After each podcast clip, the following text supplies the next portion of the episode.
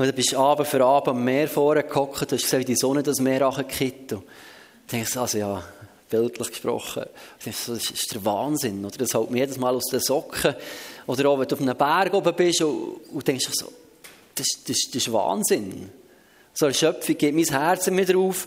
Und manchmal muss man wieder sagen, hey, guck mal, das, was du hier siehst und das, was du hier erlebst, ist, ist nur so ein Schatten auf das, was man kommt. Das kann ich mir manchmal fast nicht vorstellen, dass es wirklich noch besser kommt. Oder? Wir leben so als, als Schweizer in so einer guten Welt in Film. Und wenn man irgendwo gesund ist und es gut läuft, kann man sich manchmal fast nicht vorstellen, dass etwas kommt, das noch besser ist. Aber es ist so, es kommt noch besser. Auf das, wo wir zuhergehen, ist etwas, was noch besser ist. Wo, wo alles, was wir jetzt erleben, an Schönheit, an Herrlichkeit, an Genialität, an Wunder, ist nur ein kleiner, kleiner Vorgeschmack auf das, was man kommt. Das finde ich total faszinierend und ich freue mich darauf, dass wir dürfen wissen, auf was wir herlaufen, auf das Reich Gottes. Und wer für uns sehnt sich nicht nach dem Reich Gottes? Und manchmal muss man sich das eben wieder mehr sagen, sagen, Jesus, ich habe jetzt hier etwas Schönes erlebt, aber lass mein Herz wieder sich ausrichten auf das, was wirklich zählt, auf das, was mal nicht vergeht, auf das, was ewig Bestand hat. Und Jesus, um das bete ich auch für heute Morgen, dass du unsere Herzen wieder uns ausrichten auf dich, auf unseren König, auf unseren Freund, auf unseren Wunderrat, auf unseren Friedenfürst, auf unseren guten Hirt, auf unser Brot, auf unser Wasser vom Leben und das Licht der Welt, auf das Salz. Jesus, du bist unser Retter, unser Heiler. Und lass unser Herz ganz neu auf dich ausrichten heute Morgen. Auf dein Reich, auf das kommende Reich, das am Anbrechen ist. Und ich danke dir dafür. Amen. Amen. Yes. Und ich habe ein, eine Bibelstelle, die ich mit euch möchte teilen heute Morgen. Markus Evangelium, Kapitel 1. Vers 14 folgende, finde ich faszinierend. Hier ist beschrieben, dass Johannes der Täufer ist gefangen genommen wurde. Und dann heißt Jesus ist nach Galiläa gekommen und predigte das Evangelium vom Reich Gottes. Das ist so seine Ankunftsrede oder seine Wahlkampfrede in dem Sinn, wo er sieht, guck mal, das ist so seine grundlegende Botschaft. Ähm, die einen sagen, yes we can, die anderen sagen, yeah, America first, Jesus ist gekommen, so das Reich Gottes ist nahe herbeigekommen. Das war so seine Antrittsrede oder seine Wahlkampfrede, die er da bringt. Die Zeit ist erfüllt, Vers 15. Das Reich Gottes ist nahe herbeigekommen. Und das sehen wir uns irgendwo danach, dass das Reich Gottes kommt. Hat er später seine Jünger gelehrt, beten, beten darum, dass das Reich Gottes kommt, dass sie will geschehen, so im Himmel, so auf Erden. Betet für das. Das ist ein ständiges Gebetsanliegen, dass das Reich Gottes kommt. Und Jesus sieht hier, das Reich Gottes ist nachgekommen. Und wir wünschen uns das, dass das Reich Gottes mehr kommt und mehr kommt. Und dann gibt er hier zwei Schlüssel und sagt, guck mal, ich könnte etwas tun. Tut Buß und glaubt das Evangelium. Und ich möchte heute Morgen über, über Buß predigen.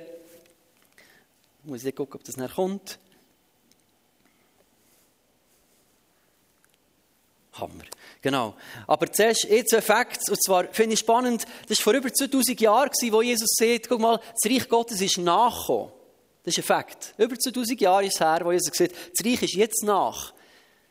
Jetzt nach 2000 Jahren, wie viel näher ist das Reich? Erster Fakt.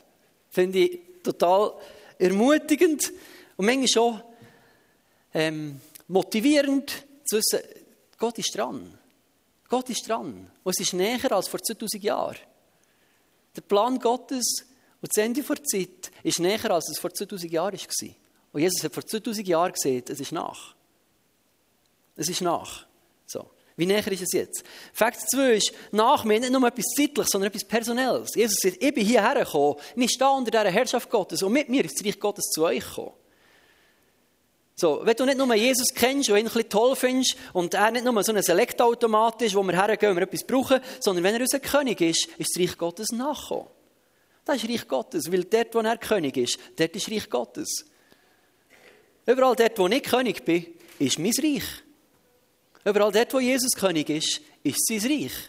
So kannst du ganz persönlich entscheiden, wie nach darf dir das Reich Gottes kommen. Ermutigend und herausfordernd. So. Das Reich Gottes ist dort, wo wir uns unter die Herrschaft stellen. Und Fakt, Fakt 3 ist das, dass, obwohl Jesus sieht, das Reich Gottes ist nach und ich bin da, hat er gleich seine Jünger gelehrt, eben so zu beten, dass das Reich Gottes soll kommen. Und ich glaube, es ist wichtig, dass wir, dass wir immer wieder unser Herz pflegen. Dass wir darauf gucken, dass unsere Sehnsucht nach dem Königreich, nach dem Kommenden, dass es nicht in den Hintergrund geratet. Ich glaube, es, es gibt immer so Hin- und Herbewegungen im Reich Gottes. Das ist die, dass man völlig ins Jenseits kippt und alles nur noch in der Zukunft erwartet und das Jetzt hier total verpasst. Das ist eh Gefahr von uns Christen, dass wir alles Gute nur in die Zukunft verlagern und denken, oh, wir sind jetzt elende Sünderlein und später im Himmel ist ja alles gut. Das ist nicht das, was Jesus hat gelehrt. Er gesagt, jetzt hier ist Reich Gottes. Und die andere Gefahr ist, dass wir völlig aus dem Jenseits ins Diesseits hineinkippen und sagen, es ist nur noch hier und wir vergessen, was noch kommt und dass das, was kommt, größer ist. Und ich glaube, Kunst für uns ist die, dass wir immer wieder versuchen, eine Balance zu bekommen. Zu sagen, wir, wir leben jetzt voll hier, in diesem Diessitz, in dem Jetzt drin, in der Gegenwart, wo Gott jetzt hier etwas tun will, in dem Jetzt, in dem Heute. Im Wissen aber, dass das, was kommt, in dem Morgen, viel besser wird sein. Das, was wir jetzt hier machen, ist ein Sehen, ist ein Investieren, ist ein, ist ein Hergeben, ist ein Reinsterben, für das, das, was kommt, grösser wird sein. Für das, das, was kommt, viele Menschen dürfen erleben. Das, was wir jetzt hier machen, ist, dass wir viele Menschen mit reinreißen, dass sie im Jetzt oder im Morgen noch dabei sein Jetzt ist es Säen, jetzt, jetzt ist es Ausgießen und morgen oder in Zukunft ist es Ernten. So, lasst uns das nie vergessen, auch im Blick auf nächste Woche. Wir sind im Jetzt, im Säen. Wir ringen darum, dass Menschen sich reissen zu dem Jesus her. Für das im Morgen oder in Zukunft, dass sie erleben, das Reich Gottes hineinbricht in ihr Leben. Und da wollen wir irgendwo immer wieder um eine Balance drum ringen. Und Jesus sieht ganz praktisch, sieht er zwei zentrale Punkte, die wir tun können. Sagt, das Reich Gottes ist nicht irgendein so ein Zufallsfaktor, sagen, oh, hier ist es oder dort ist es, sondern du kannst etwas tun, dass das Reich Gottes kommt in deinem Leben. Und darum möchte ich heute über, über einen Lebensstil von Buß reden, wo er sieht, die zwei Sachen helfen ganz zentral dazu beitragen, dass das Reich Gottes kommt. Erstens, wenn wir das Evangelium glauben, wenn wir dieser Botschaft glauben, die Jesus gebracht hat, wenn wir die Botschaft umarmen und unser Herz hineinnehmen, so, das ist der Aspekt von Glauben und von der guten Nachricht, die ich heute auslasse. Aber der andere Punkt ist der, tut Buß. Tut Buß. Und ich merke immer, mit diesem Wort habe ich selber manchmal ein bisschen gehadert, weil es klingt einerseits doch so nach etwas ähm, so polizeimässiges. Buß ist für mich sofort ein Brief. Ähm, die Deutschen sind immer so lustig, wenn sie mir Briefe schicken. Ähm, dann bekomme ich immer so ein lustiges Foto und ich denke, leck, kann ich gut ausgesehen beim Autofahren. so. Genau.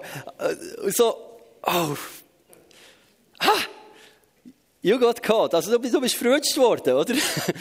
es, hat, es hat dich verwünscht. Dann denkst ah, das ist meine Verbindung und Konnotation mit Buß. Zu denken, ah, ich habe ein Seich gemacht, ich bin schneller gefahren, als es hätte sollen, und sie haben mich verwünscht. Es hat ganz vieles Menschen, also wo wir in unserem Herzen haben, Buß damit zu tun, dass wir nicht etwas bereuen, was wir schlecht gemacht haben, sondern mehr bereuen, dass wir sie verwünscht wurden. Ich weiß nicht, ob du dich erinnern als Kind, du noch ein Zeichen hast gemacht und die Eltern haben dich verwünscht und du hast gesagt, Entschuldigung, so. Ich weiß, ja ganz häufig, excuse, sie sind offenbaren, Vater und Mutter, ich habe ganz häufig Entschuldigung gesehen, ich Tat bereut habe, sondern Konsequenz, die mich trifft. So. Und wahrscheinlich ist es euch auch so gegangen, dass wir, dass wir denken, oh, das tut mir leid. Aber im Endeffekt tut es leid, dass wir sie verwünscht worden oder dass wir jetzt eine Konsequenz müssen ausbaden Oder? Sind wir ehrlich? Hat sich ja daran gezeigt, dass wir es dann wieder gemacht haben. wir haben nicht bereut, dass wir es gemacht haben. Wir haben nicht erkannt, dass es falsch war. Aber es ist total blöd. Hat uns der Lehrer verwünscht beim Spicken. Das heisst, Strafaufgaben. Das tut mir leid. Die Strafaufgabe tut mir leid. Also irgendwie tut mir leid, dass ich mir jetzt leid tue. Irgendwie tue ich mir leid. Und gar nicht die Tat, die ich gemacht habe. Und das ist das, was wir manchmal so ver verwechseln, auch mit Gott, dass wir denken, oh, ich habe Kabis gemacht. Oh, Scheibe, er hat es gesehen. Es tut mir leid, es tut mir leid. Und dann machen wir ihn wieder. Weil wir nicht verstanden haben, was es geht. Weil wir nur bereuen, dass uns jemand verwünscht hat oder dass es jetzt gewisse Konsequenzen hat. Dass wenn irgendwo lügt auf, dem, auf der Arbeit und man wird verwünscht, dann wird vielleicht gekündigt, dann denkst du, oh, es tut mir mega leid. Lieber Chef, vergib mir. Aber im Endeffekt ist es nicht das Lügen selber, sondern es ist, oh, verrückt, das ist blöd, bin verwünscht worden. Das ist ganz häufig das, was wir verbinden mit Buß. Und das zweite Gefühl ist Scham und Schande, oder? Wir bieten irgendeinen Bock in unserem Leben und irgendjemand sieht es. Das ist ja all das, was in den Medien ständig passiert. Jemand wird bei etwas verwünscht. Und dann treten sie in die Öffentlichkeit, die sich selber Asche über den Kopf und in der Öffentlichkeit selbst kann stehen und sagen, es tut mir leid und ja, genau. Aber es geht nur darum, irgendwie die Scham und Schande irgendwo abzuwenden. Und nicht, weil man erkannt hat, dass etwas falsch war. Und ich glaube, dass, dass der Punkt von Buß, wie es Jesus gemeint hat, wirklich helfen kann, dass das Reich Gottes mehr reinbrechen kann. Und da möchte ich mit euch ein paar Schritte gehen, weil Jesus sagt, es ist wirklich wichtig, dass ihr Buß tut. Lukas 13 sagt er, ich sage euch, wenn ihr nicht Buß tut, jetzt kommt es scharf, werdet ihr alle eben so umkommen. Er bringt ein paar Gleichnisse zu den Pharisäern und sagt, denkt an die in Sodom und Gomorra und die und die und dort und dort. Und wenn ihr nicht so tut, wenn ihr nicht Buß tut, wird es noch genauso gehen wie denen. Er sagt, Buß ist etwas Zentrales, für am Leben zu bleiben. Es geht es nicht darum, körperlich zu überleben, sondern es geht hier um ein geistliches Leben. Also heißt, wenn wir nicht lernen, im in Buß innen laufen, in Buß innen leben, dann fängt etwas an zu sterben in uns drin. Apostelgeschichte 2 musst dich in die Situation hineinversetzen, du gehörst zu den Juden, du hast gerade bei diesem ganzen Aufstand mitgemacht, Jesus zu kreuzigen, und dann passiert Pfingsten, und dann kommt die messenscharfe Predigt von Petrus, und er sagt, Jungs, ihr habt den super Gau der Weltgeschichte produziert hier, ihr habt den Sohn Gottes gekreuzigt. Oder? Das Dümmste, was man machen kann hier, den Sohn Gottes, auf den, der gewartet hat, er gekreuzigt. Und die waren total der Borg. Viele von ihnen. 3000 Leute. Und sagen, was sollen wir denn jetzt tun? Jetzt hast du die Hose angelassen, wir wissen nicht, was wir jetzt machen sollen. Was sollen wir jetzt tun? Petrus sagt, tut Buß. Die Antwort auf jedes Versagen, auf jeden Fehler, auf, auf jedes Erkennen von, ah, nicht gut war, ist, tut Buß. Und glaubt an Jesus. Das ist etwas, etwas mega Geheimnisvolles, etwas Kraftvolles und etwas Notwendiges drin, wo ich mit euch möchte angucken möchte, was das bedeuten könnte. Buß, bevor wir so in ein paar Schritte reingehen, ich weiß nicht, ob ihr das Wort kennt, auf Griechisch heißt, heißt es Metanoia. Das ist ein Wort, das steht für Umdenken und Umkehren. Ist nicht nur so, irgendwo für etwas Entschuldigung sagen, sondern es heisst, das ist ein ganzer Gesinnungswandel, eine ganze Umkehr. Man hat so gebraucht im Militär, wenn die Römer in der Schlachtreihe sind gelaufen und der Hauptmann oder der General gerufen, Umkehr! Das man genau 180 Grad in die entgegengesetzte Richtung. Das ist das, was die Soldaten früher unter Umkehr verstanden. Oder? Und das ist das, wo Jesus sich darauf hat bezogen hat. Er gesagt, kehrt um, ihr seid auf einem Holzweg, ihr seid auf einem falschen Pfad. Ihr geht weg vom Hirten statt zu ihm Herren. Das ist das, was mit der neuen meint ist. Es lädt ein, einen Richtungswechsel, eine Kehrtwende zu machen. Und wir möchten miteinander die Geschichte, das Bild da, das Bekannte vom verlorenen Sohn, der zurückkommt zum Vater gebracht, weil wir möchten mit dieser Geschichte vom, vom Vater und Sohn, möchten wir anschauen, was der Buß genau bedeuten könnte. So, es sind sechs Schritte, wo ich glaube, wo Buß ein, ein, Prozess ist, wo nicht nur für, für die ganz armen Sünder, die draussen sind, wichtig ist, sondern für jedes von immer wieder wichtig ist. Vielleicht nicht vom ersten Schritt an, vielleicht vom dritten, vom vierten Schritt an, aber es ist ein wichtiger Prozess, den wir immer wieder dürfen durchmachen, weil das Leben kommt. Okay. Was ist passiert beim Sohn. Ich bringe nicht die ganze Geschichte. Wenn ihr es nachlesen Lukas 15, könnt ihr die ganze Geschichte nachlesen.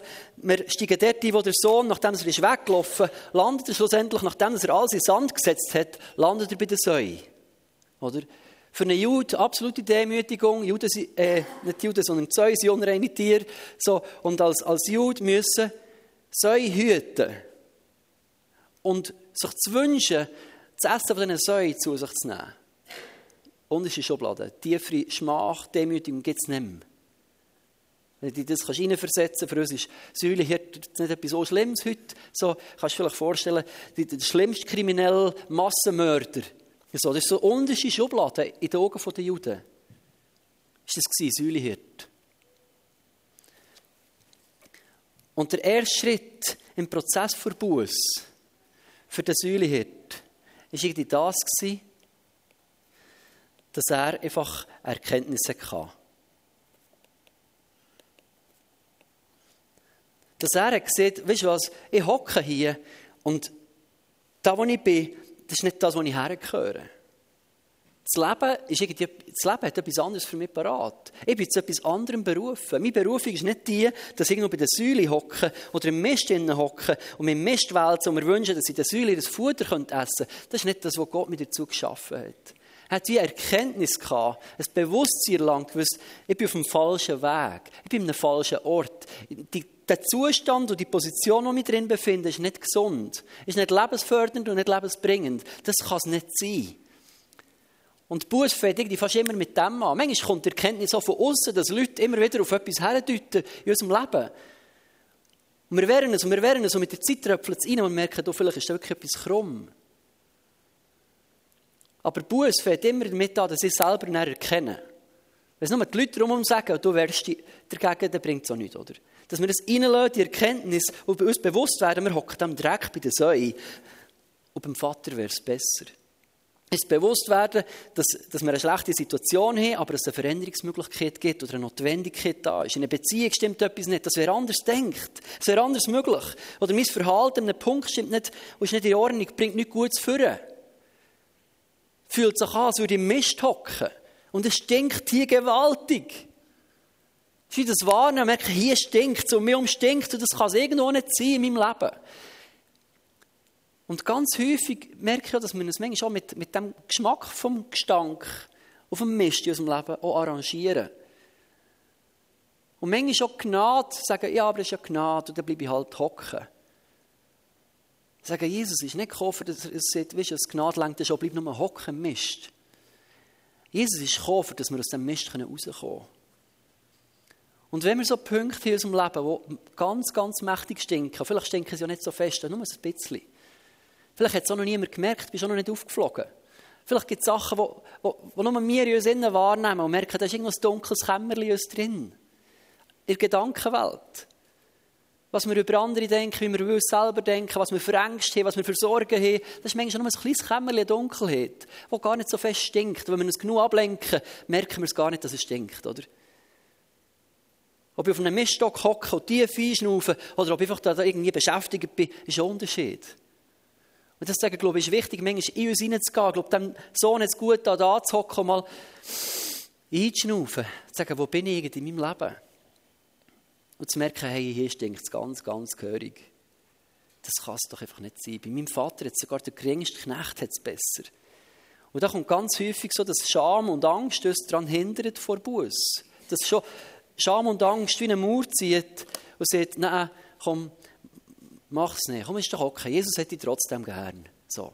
Was denken jetzt die Leute, wenn du jetzt da irgendwie noch etwas erzählst oder wenn du jetzt da einen Schritt machst oder etwas ändern Was denken die Leute, wenn das rauskommt? Wird dir überhaupt vergeben? Oder was ist, wenn du später wieder einen Fehler machst? Und ich merke, dass da Scham und Angst ganz häufig so die grössten Diebe von unserer Freiheit sind, von unserer Freude, von unserer Würde. Sagen, hey, Leute, uns von dem nicht berauben, dass wir dass das dazu bringt, dass wir immer bei einer Säule bleiben hocken, in diesem Dreck bleiben hocken. Und es hat dem Sohn schlussendlich geholfen, dass er, dass er ist weitergekommen, über das hinweg ist gekommen, über die Mauer von Scham und Angst ist gekommen. Ich glaube, es waren zwei Sachen.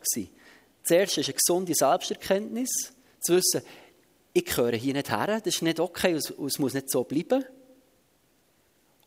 Aber ich hocke wirklich im Mist wo er wie ehrlich zu sich selber ist geworden. Und das Zweite ist eine gesunde Gotteserkenntnis, wo er hat gecheckt, dass der Vater, der er von ihm ist weggelaufen besser ist, als er von ihm hat gedacht.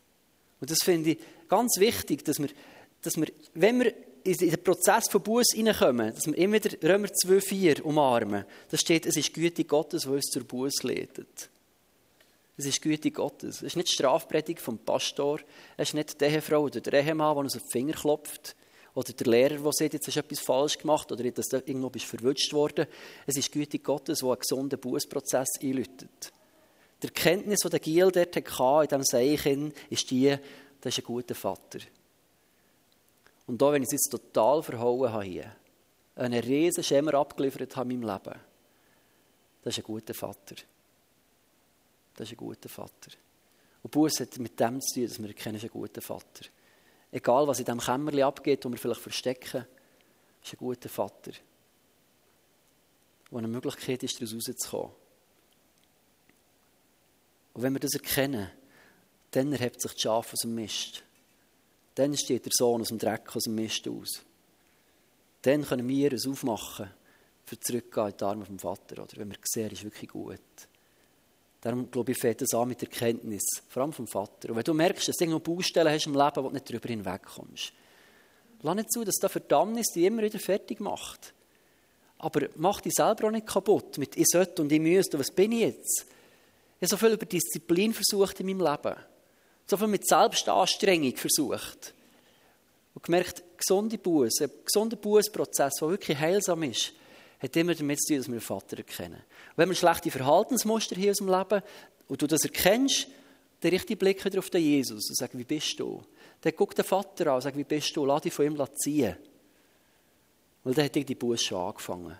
In dem Moment, wo du deinen Blick auf den Vater richtest und weg vom Mist, das ist der erste Schritt vor Buße, weil dann passiert eine Hinwendung. Und das ist das, was er gesund ist, das ist das, was befreiend ist. Zweiter Schritt.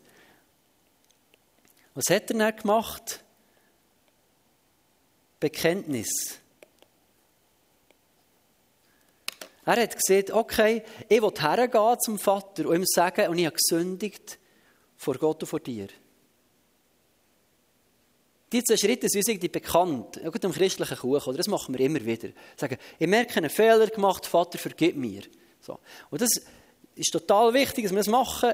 Ich glaube, es ist wichtig für uns, das Bekenntnis, dass wir ehrlich werden zu uns selber uns zugestehen, sagen, mal, das war wirklich Habis. Es sind nicht die anderen schuld, es sind nicht die Umstände schuld, sondern ich selber habe Mist geboten und produziert in meinem Leben. Ich beende die Selbsttäuschung von, ich bin ein Opfer und ich habe nichts dafür, und sage, ich übernehme Verantwortung für mein eigenes Handeln und sage, das ist Habis. So. Das ist ganz wichtig für mich selber, dass ich das Bekenntnis ablege. Zweitens ist ganz wichtig für mein Umfeld, oder? Dass ich in meinem Umfeld sage, ich habe Mist geboten. Und da erlebe ich viel die Frage, ja, wem sage ich es denn? Wenn du jetzt noch Kabis produzierst im Leben, wem sagen wir das alles? Stellen wir, müssen wir jeden Sonntag hier vor auf die Bühne und dann sagen, ich habe noch das und noch das? Chris Wellington hat mal ein gutes Bild gebracht und mir hat geholfen an diesem Punkt. Er sagt, wenn du in einem Raum drin bist und du lässt einen Farbkübel lackieren, das ist Maschine nie passiert, aber mir vielleicht beim Malen, oder? Dir kippt Farbe Boden und es spritzt. Es ist ein Fehler passiert und es spritzt. Und Buß und das Bekenntnis ist die Frage, wer hat alles einen Farbklecks abbekommen? Sie haben nicht alle gemerkt, vielleicht. Ein paar haben vielleicht am Rücken einen Spritzer abbekommen, es nicht gemerkt. Aber wenn wir Sachen in Ordnung bringen, fragen wir, wer hat von, meinem, von meinen schlechten Entscheidungen, von meinem Handeln, alles etwas abbekommen? Vor denen kläre ich das wieder. Weil das ist wichtig. Die vielleicht abbekommen, es zu merken und laufen seitdem mit etwas um, wo ihnen irgendwie nicht gut tut oder wo sie blöd dastehen, und sie es gar nicht gemerkt. Mit denen kläre ich es. Aber ich muss es nicht immer mit allen klären. Ich muss nicht immer vor allen alles erzählen. Ist, stell dir vor, ich hätte jeden Sonntag, ich weiß nicht wie. Aber manchmal ist es vielleicht dran, gewisse Sachen zu klären. Sagen Freunde, das tut mir leid. Dort, wo andere hier Farbplex abbekommen. Es ist wichtig, dass wir es nicht nur vor Gott klären. Gerade Sachen, die unsere Gedankenwelt anbelangen. Gedankliche Herausforderungen, Lieblosigkeit, Hass. Perversion, sexuelle Unreinheit, Lügen, wo man das Gefühl hat, das ist Sache hier drin und ich habe ja nichts gemacht, wo vielleicht keine Tat daraus rauskommt, aber du merkst, dass ich kämpfe im Gang. Ich glaube, es ist wichtig, dass wir über das reden. Auch nicht vor allen, aber mit ein paar Leuten. Zumindest mit einem guten Freund oder einer guten Freundin. Weil die Kämpfe in unseren Gedanken und in unserem Herz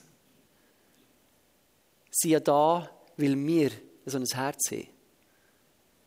wenn wir es selber lösen könnten, wäre sie ja schon lange nicht da. Dann brauchen wir manchmal Hilfe.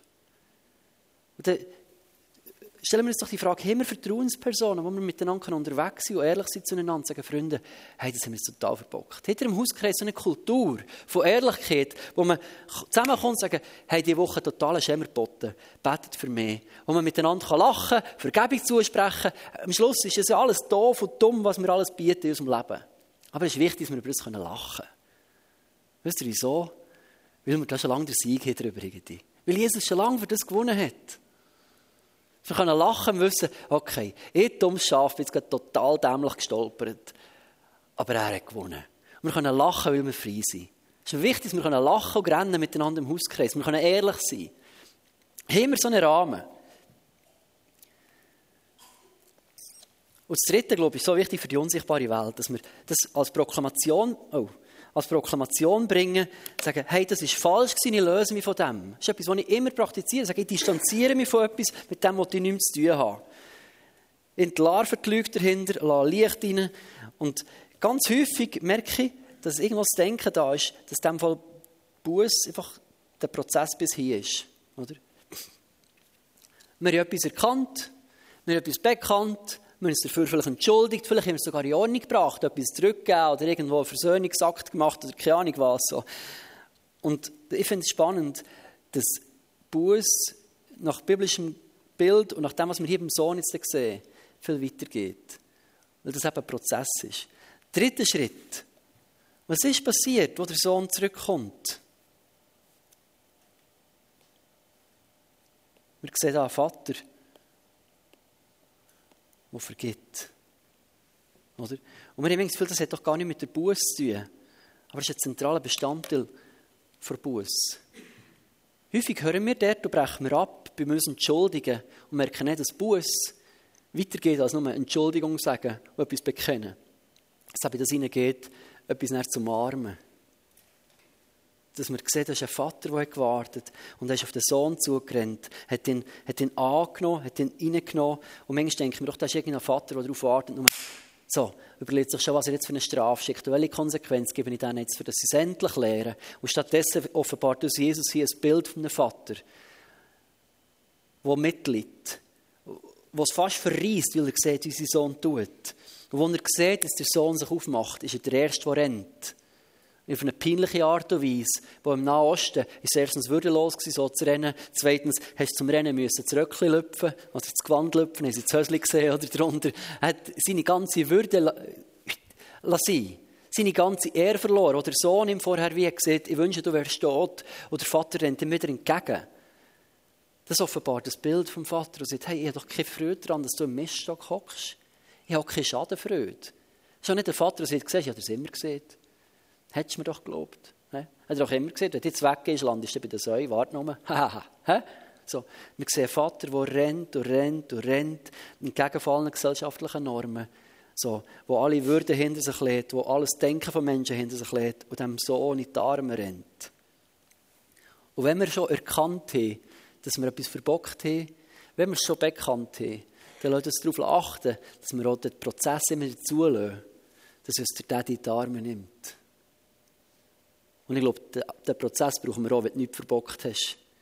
Ich glaube, ab diesem Schritt hätte auch der andere Sohn daheim müssen einklinken Das ist das, was der andere nie gemacht hat, oder? Der war daheim, hat geschafft, hat nie zugelassen, dass der Vater ihn in die Arme nimmt. Der hat ihn gesehen als einen Chef, der streng ist, sagt, komm, wir machen noch einen, komm, wir gehen noch. So. Und dabei hat genau der andere Sohn das auch gebraucht, dass der Vater ihn in die Arme nimmt und sagt, hey, ich dich gern.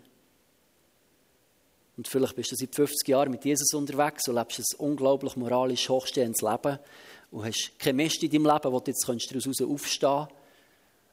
Aber jedes von uns braucht immer wieder einen Moment, wo wir uns aufmachen und in die Arme vom Vater hineinrennen. Und dann sage, sage ich, ist, ist der, der, der Lebensstil für Buß so wichtig? Nicht nur, oh, ich bin schlecht, ich bin schlecht, sondern immer wieder im Vater in die Arme rennen ist Buß. Weil wir damit die Ausdrücke brauchen die so fest, Daddy. Ich brauche das so fest, dass du mich drückst und man siehst, wer ich bin. Der Moment, wo der Vater uns annimmt und sagt, hey, guck, du bist mein geliebter Sohn, meine geliebte Tochter. Und der Sohn will schon sagen, hey, ich oft jetzt mehr als die anderen, jetzt sage dir, ich wert. Und ich würde beweisen, dass Vergebung wirklich gut ist, so dass er verhält. Und der Vater sagt, hey, hör auf mit so einem Quatsch. Du bist jetzt wirklich Nacht. Du bist wieder mein Sohn.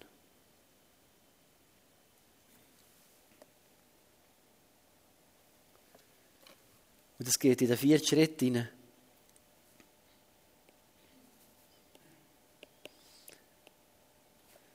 Wiederherstellung.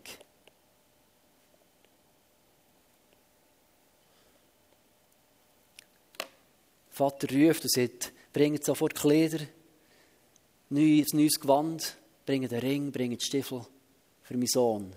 Er ist verloren, jetzt ist wieder gefunden worden. Und das finde ich, ist auch genau so ein Schritt, den wir häufig vergessen, wenn wir etwas verbocken.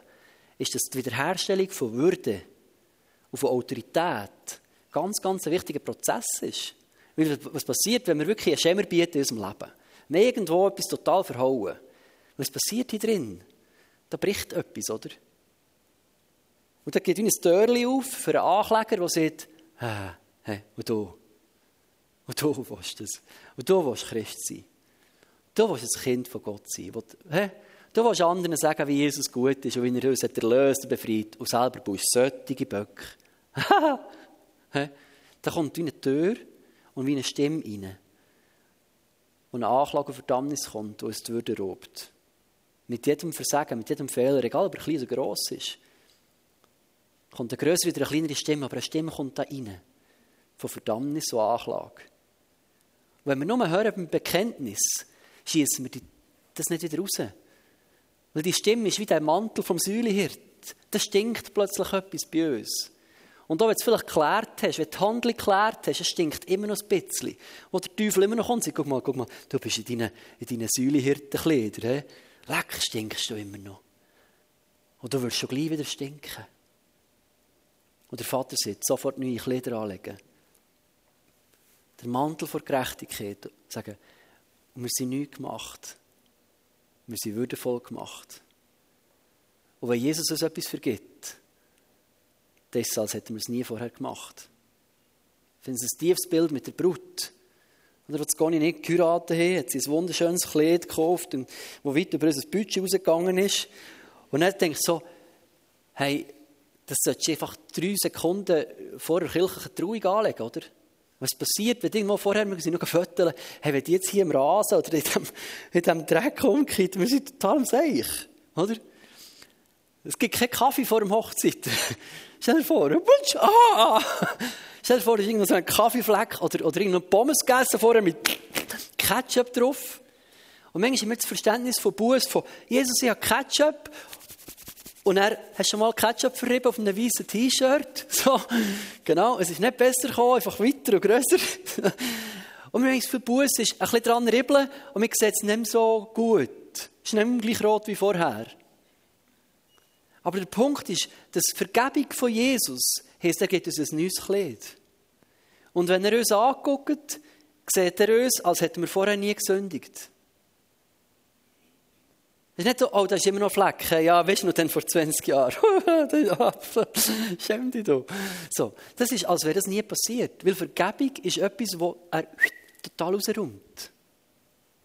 Und deswegen ist es so wichtig, dass wir uns neu ummanteln. Der Ring, der Zuspruch von Autorität. Nicht nur so ein kleiner Knecht jetzt, sondern du bist jetzt Sohn mit voller Autorität und Würde.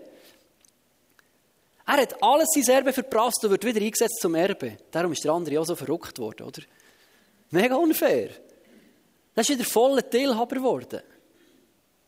Völlige Wiederherstellung ist dann passiert in ihrer Würde, in ihrer Person. Und ich glaube, was so wichtig ist, dass wir das zulassen in unserem Leben.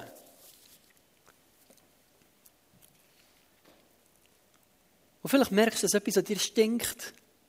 Und möchte dir das zusprechen, sagen, guck, der Vater möchte uns immer die Würde zurückgeben, die schmutzigen Kleider abziehen, uns als Söhne und Töchter kleiden die Autorität zurückgeben, auch die Schuhe anlegen. Das ist für mich so ein Bild für die Fähigkeit zum Gehorsam und für die Fähigkeit, neue Wege zu gehen. Oder?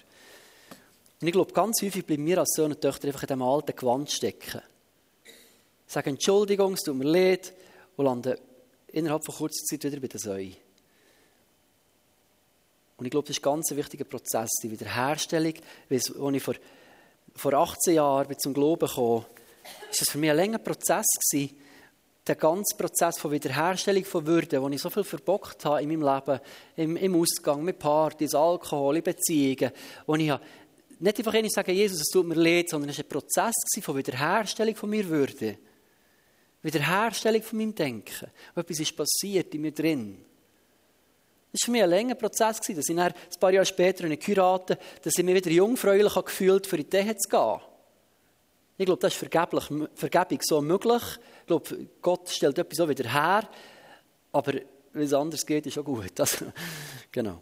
Für die Jungen unter uns es lohnt sich wirklich, dort rein zu leben und gut zu leben. Genau. Nächste Schritt war, nach der Wiederherstellung, ist ein fünfter Schritt gekommen. Umdenken. Der Sinneswandel. Es hat nicht gelangt, dass er einfach neue Kleider angelegt und sich dann weiter benommen hat wie ein Säulehirt. Stell dir vor, der ist zwar neu gekleidet, der hat den Ring in den Finger, hat neue Stiefel und läuft als Sohn im Zeug um, aber benimmt sich immer noch wie der Säulehirt. Was ist, was ist vorher in seinem alten Leben gewesen? In seinem alten Denken ist er in einem Denken vom Mangel gefangen gewesen. Es hat nicht gelangt.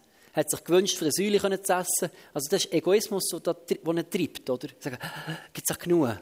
Ich muss für mich gucken, dass ich überhaupt überleben kann. Und plötzlich ist er in einer Position von Fülle, als Sohn, der mehr als genug hat, der nicht nur muss gucken, dass er überleben kann, sondern der für andere verantwortlich ist. Das ist ein neues Denken. Und ich glaube, wo einfach mega wichtig ist, wir müssen immer daran arbeiten. Paulus sagt, dem oh, Lebensprozess, Römer 12, 2. Stellt euch nicht dieser Welt gleich, sondern ändert euch konstant und ständig durch die Erneuerung von euren Sinnen, von eurer ganzen Wahrnehmung, von eurem Denken, von eurem Wünschen, von eurem Willen, von eurem Fühlen. Ändert euch. Dass ihr euch angleicht von dem, was ihr weht, von dem, was ihr seht, von dem, was ihr wünscht und weht, an das Denken von Gott, vom Vater an das Denken vom Königreich. Das ist die konstante Arbeit, die wir, die wir machen hier, ist, dass wir als Christen dran sind, unser Denken dem Denken vom Vater anzupassen. Dass wir nicht denken wie Säulehirten, wie die um den Dreck hocken, sondern dass wir denken wie Söhne und Töchter vom König. Dass wir in eine andere Autorität und eine andere Identität laufen. Erneuerung für unseren Wünschen, für unseren Willen, für unser Ziel, für unsere Fokussierung. Das ist ein, das ist ein Bütz. Das ist einfach so, peng, jetzt habe ich Jesus erlebt, jetzt ist alles da. Das ist Bütz. Das ist für mich tägliche Bütz. Wenn ich sage, Jesus, nimm mein Herz. Und mein Herz trifft immer wieder weg. Es lässt sich immer wieder wegreißen. Und ich sage, nee, und, und ich fokussiere mich auf das. Ich will mich auf das ausrichten, was der Vater sieht, was er denkt, was er will. Das ist eine konstante Arbeit. Der Sinneswandel, das Umdenken. Und das kommt zusammen mit dem sechsten Schritt.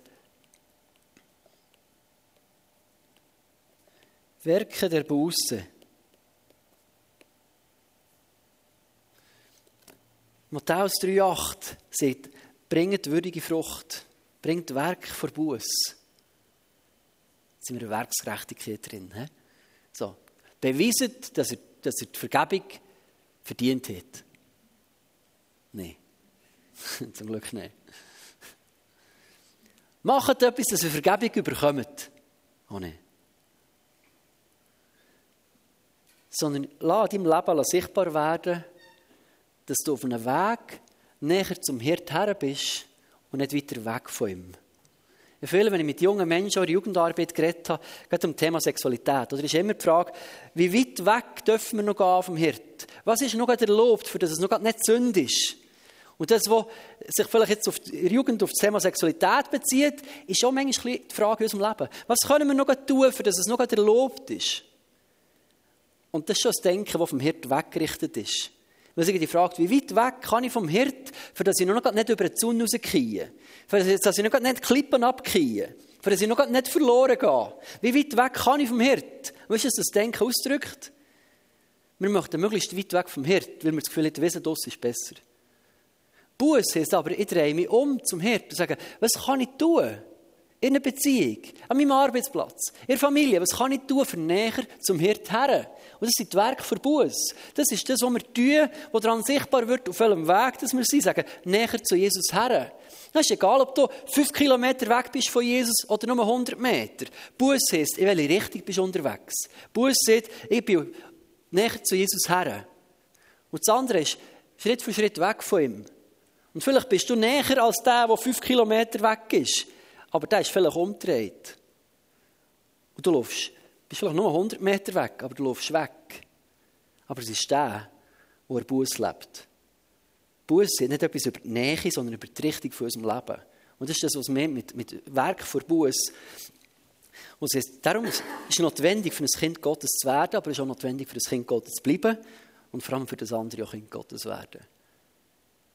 Schlussendlich sind die Werke vor Buß sind, sind Früchte, die aus unserem Leben raustropfen, die Menschen sehen und sagen, da ist etwas passiert in deinem Leben. Und sie merken, du bist vorher so gelaufen und jetzt laufst du so. Das sind die Werke von Buß, sozusagen. Wir, wir gehen näher zu ihm her. So eine grundsätzliche Umkehr her zu unserem Hirt. Und vielleicht bist du heute Morgen da und merkst, dass die Richtung von deinem Leben eher weg von Jesus zeigt Du kennst ihn vielleicht, kennst ihn vielleicht schon lange, hast vielleicht schon viel mit ihm erlebt, aber deine Richtung vom Leben ist nicht näher zu ihm her. Vielleicht ist es irgendwo Stillstand, vielleicht ist es abgedreht von ihm, weg von ihm. vielleicht ein schlechtes Erlebnis, vielleicht eine schwierige Situation. Und ich glaube, dass heute Morgen eine Möglichkeit ist, wo wie Gott sagt, hey, mein Kind, guck, ich bin dort, ich bin ein guter Hirt, komm zurück zu mir. Und der Vater dich neu einlädt, dein Leben wieder zu drehen, in eine Richtung näher zu ihm her. Und vielleicht bist du zwar auf ihn her ausgerichtet, aber du merkst, dass es so, eben so Lebensbereiche gibt, wo wir innerlich um, umgekehrt sind. Wo der Vater die Hand auf unser Herz legt und sagt, guck mal, mein Kind, das stinkt gewaltig. Nicht, weil ich dir das nicht mal gönnen, sondern weil du selber erkennst, dass es nicht gut ist. Wenn wir wirklich hergucken in die Bereiche, wo es dunkel ist in unserem Leben, ist es nicht Zeug, das wir auf keinen Fall loslassen wollen. Irgendwie ist es Zeug, das niemandem zum Guten dient. Es ist alles Zeug, das nicht lebensfördernd ist, das nicht mehr Freiheit bringt, das nicht mehr Freude bringt in unsere Beziehungen rein, das uns nicht fröhlicher macht. Es ist alles Zeug, das in die Dunkelheit hineinbringt. Und manchmal das ein bisschen umarmen, weil wir so daran gewohnt sind. Aber der Vater sagt, hey, guck mal, das stinkt so gehörig. Du bist ein Königskind, ein Sohn, eine Tochter von einem König. Hör doch auf, den Mist umzutragen. Hör doch auf, das Kerl mit Mist noch nachzuziehen in deinem Leben. Erstens ist es anstrengend und zweitens stinkt es sich gewaltig. Bring dich das ins Kreuz. Und heute Morgen möchten wir miteinander das Abendmahl nehmen und vielleicht auch dort wie Antwort geben auf das, was Jesus dir heute Morgen zeigt. Vielleicht gibt es etwas, wo du merkst, hey, ich möchte das ablegen dann könnt ihr miteinander beten. Vielleicht merkst du, dass jemand da ist, der etwas betrifft, oder ein Freund oder eine Freundin da ist, wo du etwas möchtest sagen. Der Walter wird dann wieder hinten hocken auf, dem Stuhl, wo du, wo du kannst hergehen kannst. kannst sagen, hey, bet für mich, für diesen Punkt.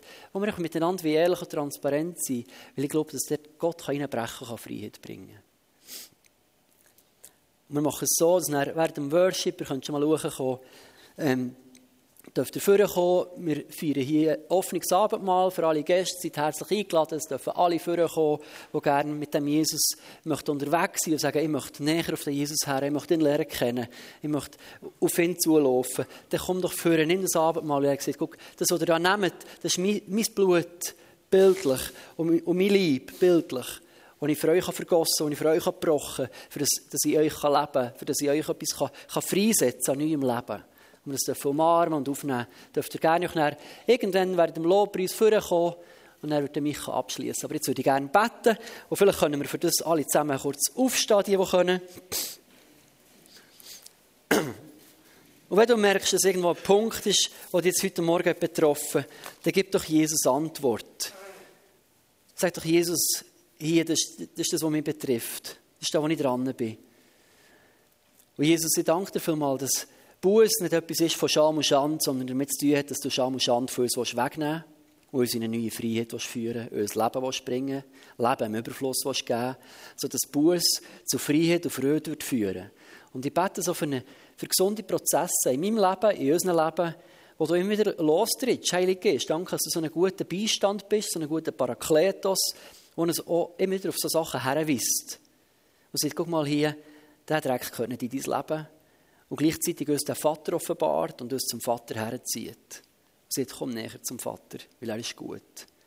Komm näher zum Vater. Und ich bete, dass wir unser Leben wieder auf dich ausrichten dürfen. Wir wieder umdrehen näher zu dir her. Mehr von dir dürfen empfangen, mehr von dir dürfen sehen.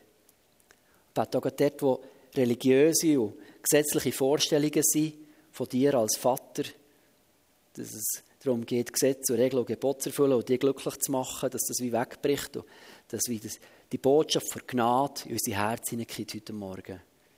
Danke, Jesus. Amen.